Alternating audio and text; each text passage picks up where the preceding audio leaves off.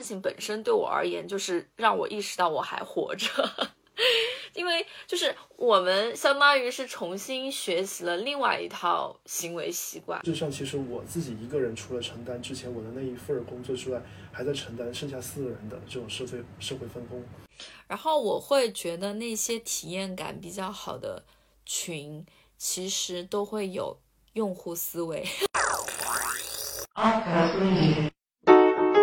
这里是 ARK 船员电台，属于设计师的自由码头，有想法、有作品、有态度的 ARK 会和船员朋友们一起龟毛，一起吐槽，一起聊设计之内、设计之外值得聊的美好话题。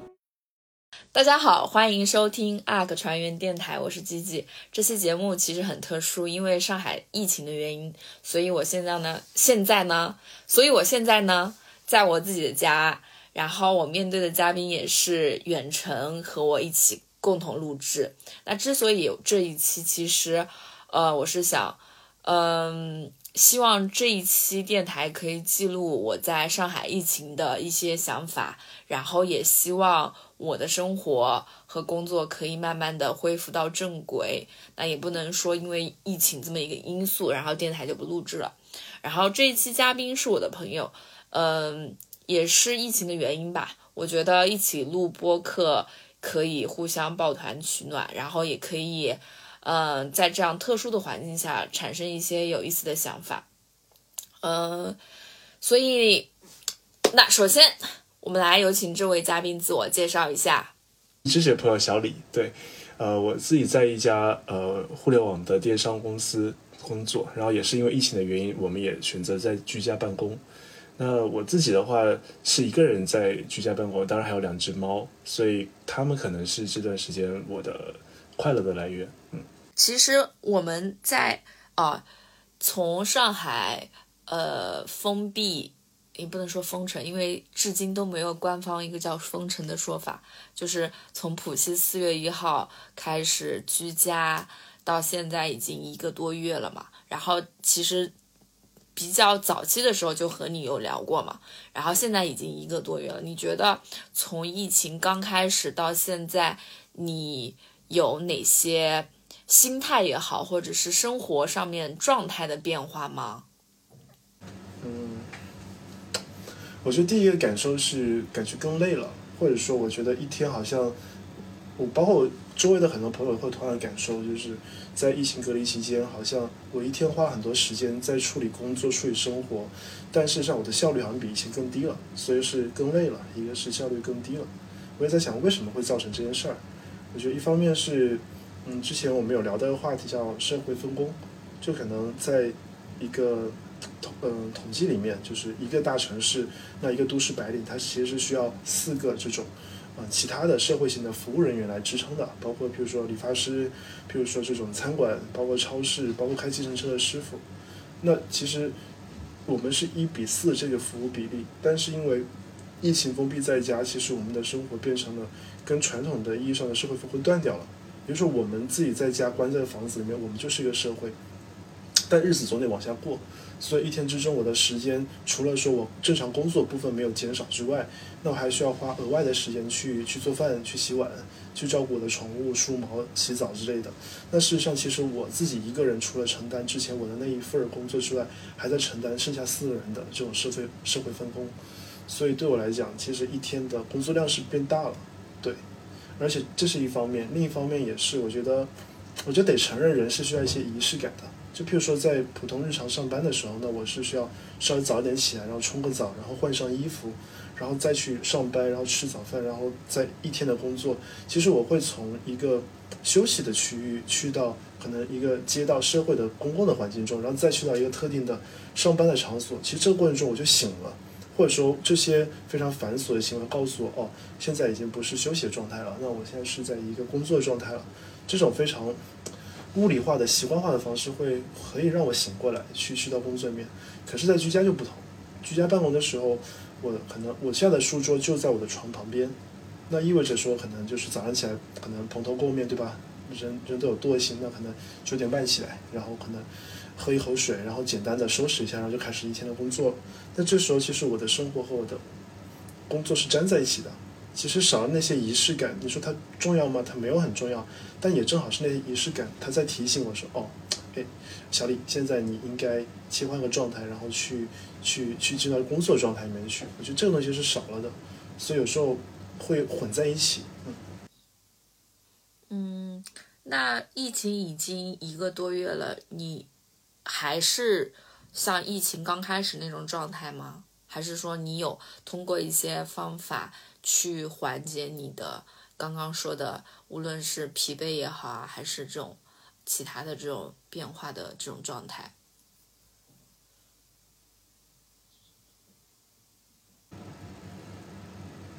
嗯，其实我是觉得我有在习惯，或者说最近这一两周，我就状态有有慢慢恢复过来。就是这种恢复，并不是说我。恢复到就是在疫情之前的那个状态的我，而是说我慢慢习惯了封闭的这个状态，然后我能够比较好的以一种新的方式，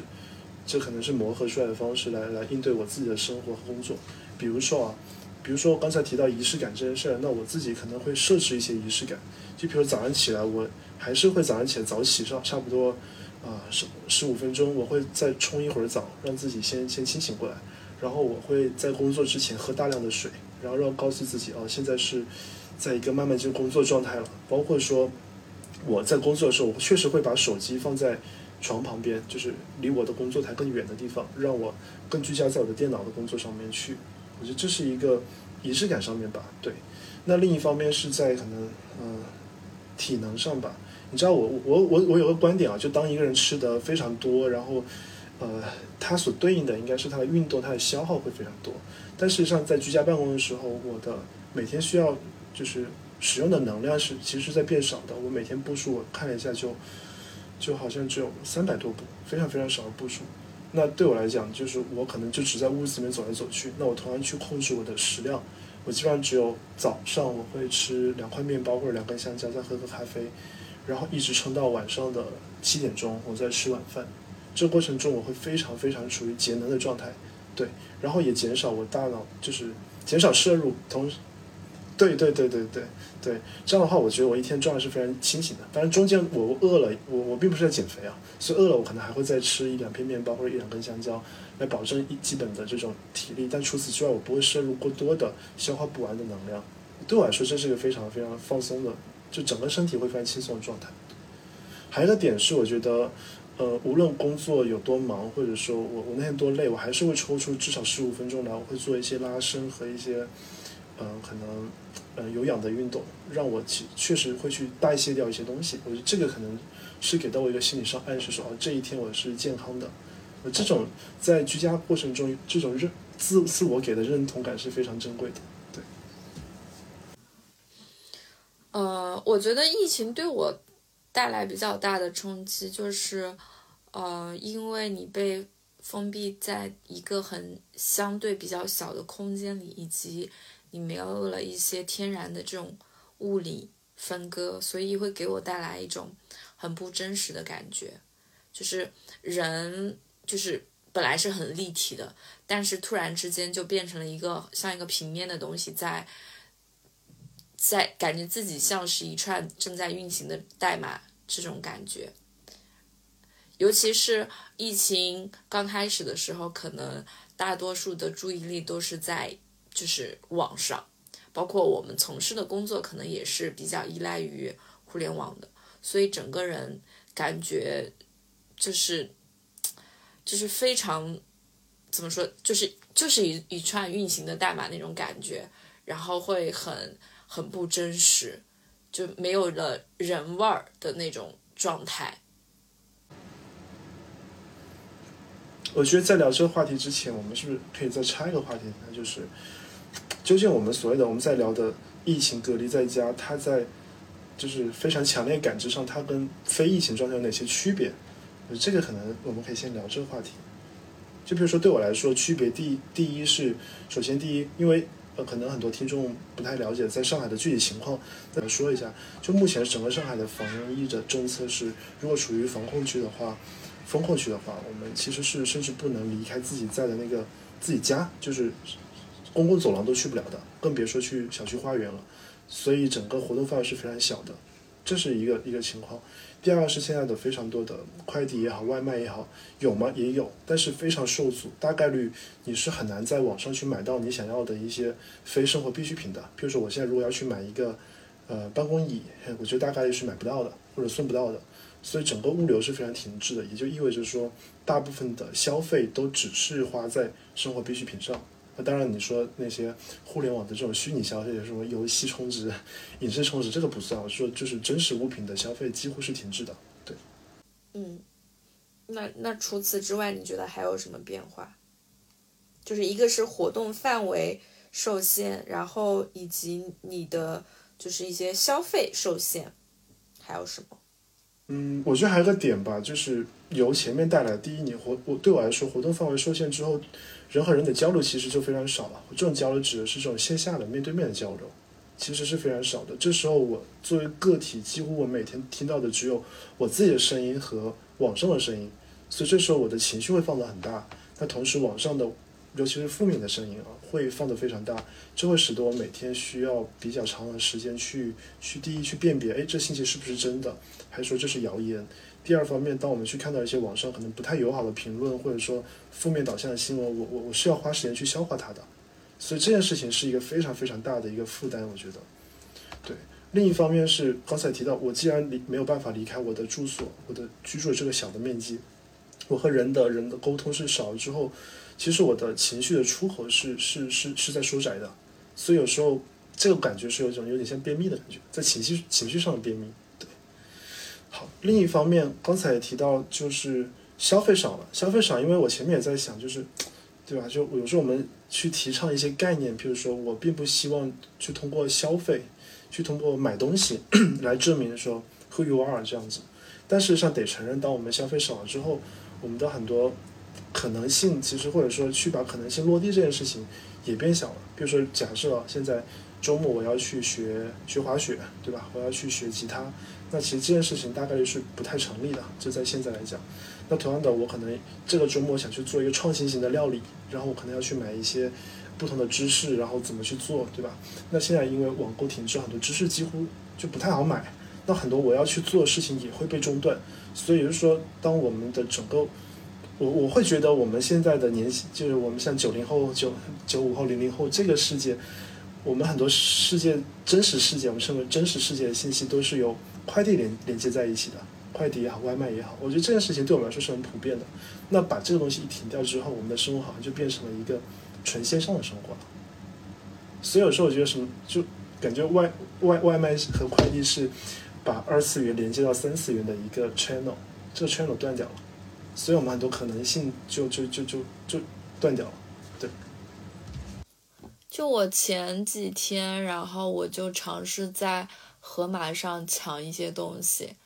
然后呃，就是现在对有一个现状，就是东西很难抢嘛，就基本上，比如说大家都设了设闹钟去抢菜什么的，然后就不是很好抢。然后我我那天我就试了一下，然后结果就是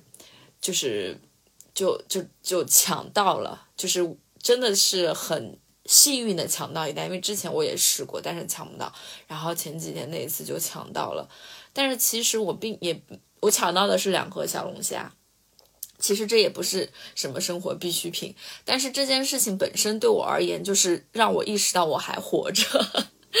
因为就是我们相当于是重新学习了另外一套行为习惯，就比如说我们去盒马或者是淘宝，就是。我们的习惯就是你想要什么东西点一点就有了，但是这个习惯在疫情的这种语境下，它其实是被重重构的，就是不是你想要什么就能获得什么，然后你需要一直点点点点点点点，然后你知道不是所有的东西都是无限制供应的，然后你可能刚点进去，它就显示这个东西已经没有库存了，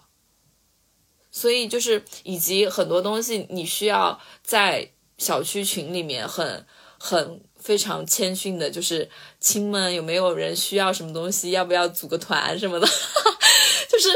这一种行为方式，或者是这一套的你你获取东西的方式其实是新的，然后都会让我觉得很不真实。就是这这不是我的行为方式，就是重新构建了另外一套行为方式。嗯，就就像你所说的，就是好像这种所谓的不真实感，好像充斥在我们的每一天。就像是买东西这么受阻是不真实的，然后我好像以这种遥遥无期的居家办公的这种生活方式，好像也是不真实的。就我对抗这种不真实感，其实就是做具体的事儿，然后把注意力聚焦到具体的人这儿。所谓做具体的事儿，就是，呃，从屏幕的这种焦点。把它聚焦到你生活的这么就是这真实的空间里面，然后我就整理出很多过期的食物，然后在床底下找到了很多 丢失的东西，然后聚焦到真实的真实的人，就是你可能做核酸的时候，我会关注哦，原来我的邻居他们是这样子的，然后可能每次团购就会。经常发现，哎，这个人经常在这个团购群里面，然后就是，就感觉好像重新的认识这个小区里面的一个人一样。然后做核酸的时候也会比较珍惜在户外的这种生活。那，那你其实你刚刚在回答上面几个问题的时候，有出现过一个字，就是生活必需品嘛？然后我就是我们。呃，因为疫情的原因，然后正常的购买渠道是没有的，然后只有通过团购。然后团购的话，刚开始的话，大家也是比较热衷的。但是从媒体上，你会有听到另外一个声音，就是减少生活必需品的购入。然后一方面是可能就是有所谓的物传人这么一个传播途径，还有一个就是呃，小区里面的志愿者是有限的嘛。然后上海有很多老小区，它是没有电梯的，所以需要有由志愿者把这些东西送到，呃居民的家里，其实是一个比较重的，呃工作量。然后就会有小区倡导大家不要买生活必需品。所以你对这个这个话题，你对这个点是怎么怎么想的？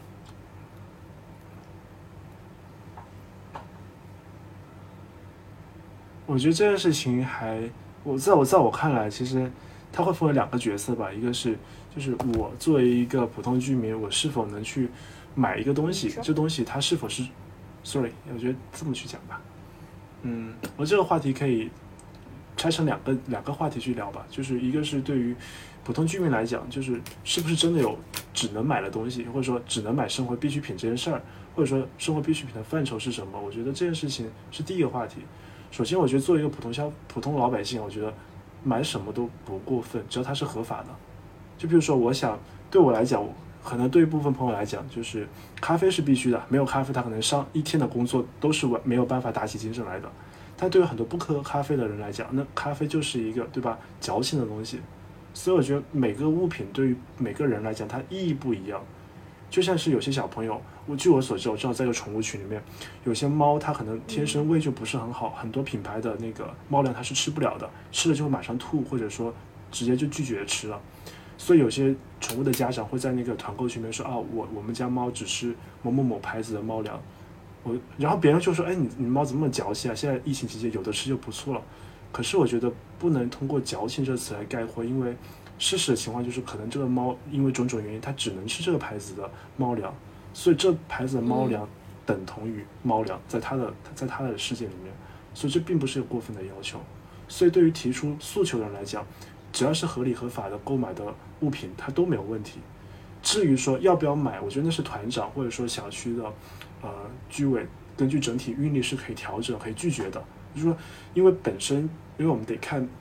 在现在这个。疫情风控阶段，我们一个物品从下单到我们拿到手，那中间确实会包括说，呃，物流的这个部分，然后包括可能资质的审核，包括小区的这个门卫的接收，包括居委和志志愿者的这种搬运，然后之类的分发之类的，那它确实有一部分的劳动力是由居委和志愿者在承担的，所以他们是有权说，哎，你这东西不太合理，就是太重了或者怎么样了，那那我我们通过。整体的考虑来讲，现在人力不够，对吧？那那你先别买。我觉得他是可以拒绝的。但是对于我提出诉求人来讲，并不存在所谓的就是必需品和不必需品这个概念。那我用一个要买东西就是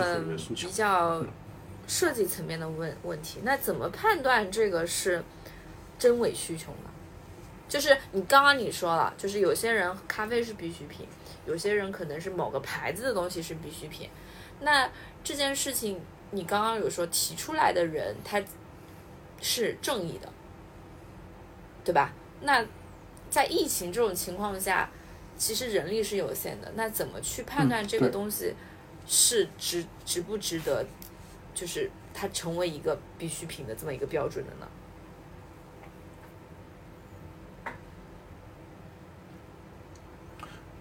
我觉得啊，就我举个夸张的例子啊，可能我是一个有抑郁症的人，那完了，我其实对我来说，可能我要一个樱桃味的可乐，它一它大概率就不是个必需品嘛。但是我现在情绪非常差，我能想到让我情绪好起来的唯一的办法就是喝一杯樱桃味的可乐。所以在当下，这就是我的必需品。所以只要我觉得我需要它，那它就是我的必需品，我觉得没问题。这是必需品的定义。那至于这个必需品这诉求是不是应该得到满足，那这件事情可能可以通过居委这个角度或者志愿者角度，他可以通过理性的方式来判断。比如说东西是不是过大、过重，或者这东西会不会搬运过程中就造成一些额外的麻烦。如果是的话，那我可以无论它是不是必需品，我都会拒绝掉。对，或者说我可以把有我先去。把运力留给那我是不是可以这么理解？就是如果那些已经能成团的东西，那就证明一一一定是存在的需求；那些还不能成团的物品，它可能有的是真实的、比较少数群体的必需品。那这个需要通过自己的努力来获取，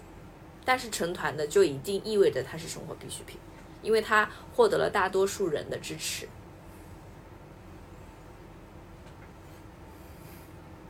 嗯，明白。嗯，其实我在思考这件事情的时候，也是有有一些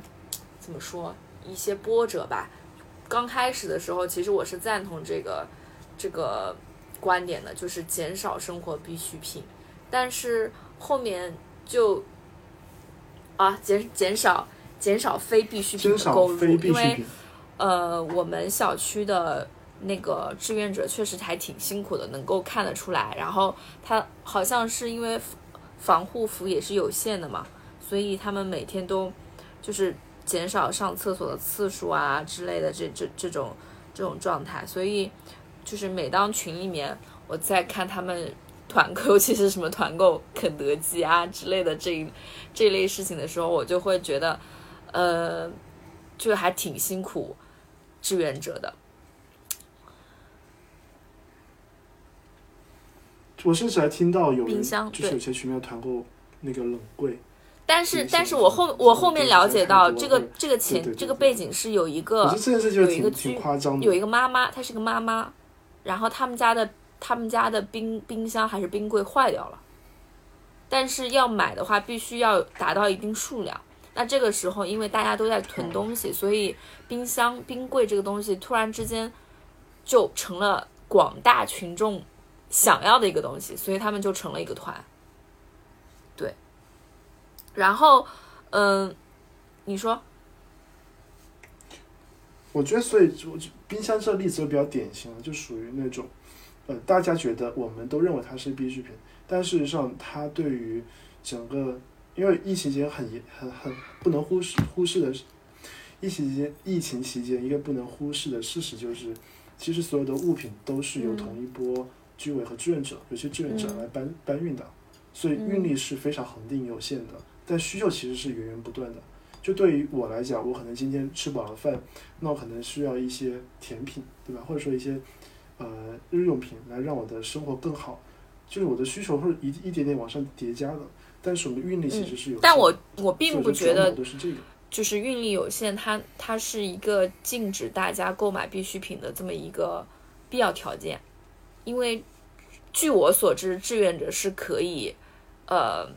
怎么说？你可以报名也好，或者是就是或者是每栋楼是可以出出一些人过来帮忙的，所以我我觉得它是可以被解决的一个问题。然后就是，嗯，因为我也找到一些资料嘛，所以我看看的其实也是有一些感触的。就比如说，呃，新冠它爆发以来，其实每个国家都会出出台一些封城的一些政策嘛。但是每个国家对于封封什么，它其实是不一样的。比如说，法国出台限制出行措施的第一天，然后但是。呃，法国境内的面包房、奶酪店、肉铺、巧克力店都不会受到疫情的影响，然后关闭。然后美国封城的期间，酒精、烟草，然后它是继可以继续营业的，包括枪支弹药零售都是可以继续营业的。然后澳大利亚所有的饭店、酒吧、夜店全部歇业，但是。酒是可以营业的，就是呃，营业的这种外卖的酒店是可以营业的，所以我觉得它是一种价值观吧。所以，我我觉得在不是饥荒的这种情况下，就是我觉得标准不应该仅仅是能活着，就是对我而言。也就是说，我们就是如果站在一个集体的角度去去定义，而非从个人角度说我要什么，从集体角度去定义什么叫必需品的话，那它其实是个动态的标准，对吧？就可能在不同的阶段，它可能是以饱腹为主，那下个阶段它是在照顾什么？我觉得这件事情是需要有一个有一个非常详细的规划的。刚刚其实都说到，嗯，参加社区团购嘛，所以我相信你也参加过。嗯，你能活到现在，活得还不错，应该也 参与过一些社区团购。那在这个过程中，在这个过程中，你有没有一些难忘的经历，或者是，嗯，体会呢？团购这个事情里面，我觉得有件事还蛮有趣的，就是每个小区对于团长的定义，或者说，嗯，团长的职能，其实是有一些不太一样的标准的。就拿我们小区来讲，我们小区其实只有两栋楼。只有两栋楼，非常非常小的小区，所以大东西也团不了。所以像我们这种小区，团长大概率是比较廉洁的，因为那些供应商也不会去鸟他，所以基本上所有的物品都是团长自己去找不同的供应商，然后给我们配货，然后来给到我们。而且我们的价格也相对比较低，因为我们买的东西本身它的溢价的空间也不是很高，并不会出现所谓车厘子这种东西啊。我们最多就买点苹果、香蕉这样子。所以团长在里面会非常的负责任，而且。有好几次出了团购的问题，那团长好像有点无辜啊，他是自掏腰包帮我们去贴的钱，对。但据我所知，在另一些小区里面，他的团长甚至会收到试吃品，就是供应商会寄一些样品给到团长去去用去吃，然后团长觉得不错，然后再再去发文章，就是或者说再去小区面小区群里面去发一些公告说，哎我。对对对，我会觉得，哎，是不是在那样的一个小区里面，团长的角色更像是李佳琦啊？所以他是不是会有一些经济上的一些关联？这个还挺妙的，就觉得，嗯，而且本身像一些大的小区，刚才提到的需求层次也不一样。那如果这里有人非要是我，我今天就得吃那个肉眼的牛排，对吧？那这时候是不是也能组得起来一个五十人或者一百人的这个团购，对吧？我觉得这个是还挺有意思的，这个上面本身的附加价值会比较高。那团长在里面确实就除了说去组织之外，那他得到供应商也可能也在找这样的团长，所以中间可能会有一些空间。对我比较印象深刻的就是，因为刚疫情刚开始，其实大家都比较焦虑嘛，因为原来本来只是说封个一周左右的，然后结果就封封到了一个多月了，所以在大概疫情发生到封。封到大概两周的时候就很焦躁了，然后这种团就慢慢的就成立起来了嘛，所以突然之间微信里面就多了很多群，什么鸡蛋群啊，什么牛肉群啊，然后牛奶群啊，就各个群，包括群可能还会衍生到其他的群，就比如说什么牛奶对接群 之之类的，然后我会发现，我我发现了一个很。奇妙的现象就是，那些发起团购以及以及跟踪团购的人，大多都是女性。然后感感，当然不是说没有男性存在啊，就是还是有，但是大多数都是以家庭里面的妈妈为主为主力进行的。然后呃，也也有男性，但是男性他他可能突然吼了一句，呃，怎么才能团到烟？怎么 才能团到酒？就是以个人个人需求为中心的这么一个团，当然也是有的啊。然后就会有一种莫名其妙的回到了这种母系社会的这种感觉。就是就是一家老小的吃喝完全是有一个女性来支撑的这种感觉，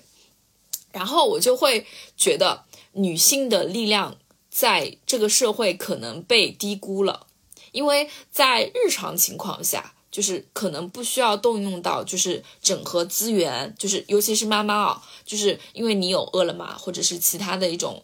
呃渠道，所以她的这种隐性的这种能力或者这种思维方式，这种天生的也不能说天生嘛，就是她的那种女性身上所带的这种能力，它是被稀释掉的，或者是你是被隐性看不到的。但是在疫情的这种情况下，没有资源，然后大家。邻里关系其实也是比较薄弱的状态下，他是如何迅速的去建立关系、组织、组织好这些关系，然后获得资源的？就是我突然感受到女性身上这股力量，所以其实我还是很感动的。而且我觉得还有一个点，顺着这个讲，就是像我们群里面啊，就是不只是团长是女性。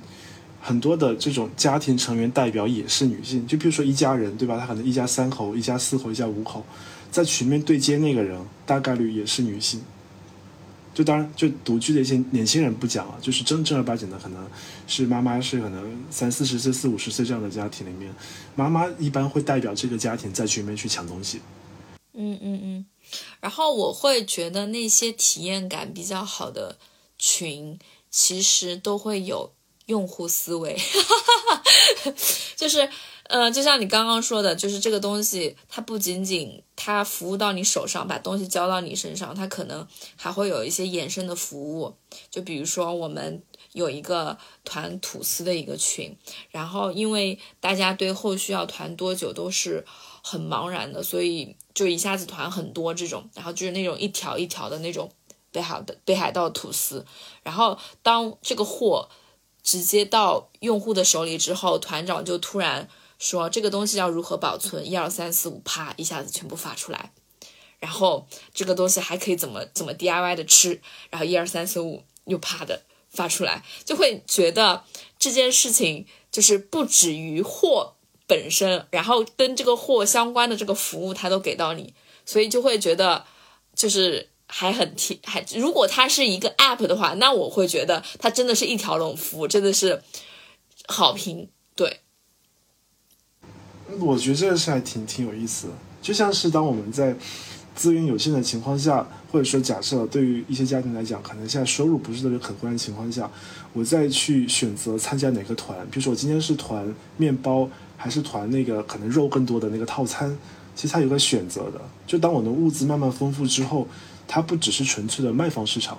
其实居民也可以去选择我今天团哪个套餐和参加哪个团。这时候其实某种意义上是团和团之间竞争。嗯嗯嗯嗯，对，你可以明显的感受到不同团的他的那个能力，就是呃，我不知道你还记不记得有一段时间比较火，就有一个小程序，有一个有一个程序还是干嘛，就是把你的头像设设置成多少。多少栋多少号 这一类的，然后就是你随着疫情的不断的发展，你会发现团的这个管理也是越来越成体系和规范性。就是比如说刚开始从产品的介绍，然后然后就是规则，然后去接龙，然后开始分配对接人，巴拉巴拉，然后就开始变得越来越规范化，越来越体系化。所以我觉得这件事听上去还蛮让人开心的，就是即便是一个封闭的，然后整个大的社会面是很多东西是停滞的状态下，但是在有人的地方，它就会有一些组织，甚至这组织会越来越高效。其实这才是一个商业社会该有的样子，它自己会不断的进化，而且甚至是 就像是之前有有一个观点是，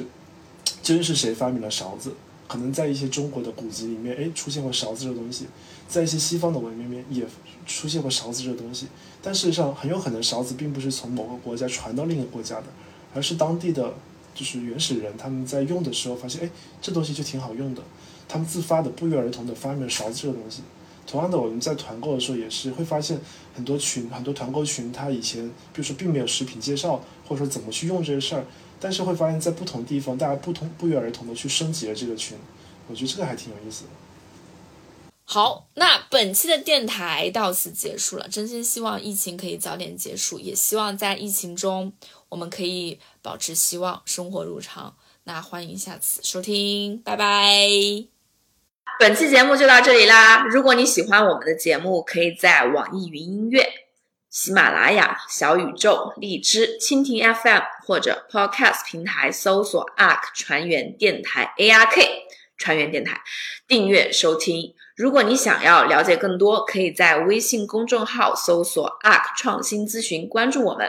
感悟设计之内的，发现设计之外的。这里是 ARK 船员电台，我们下期再见。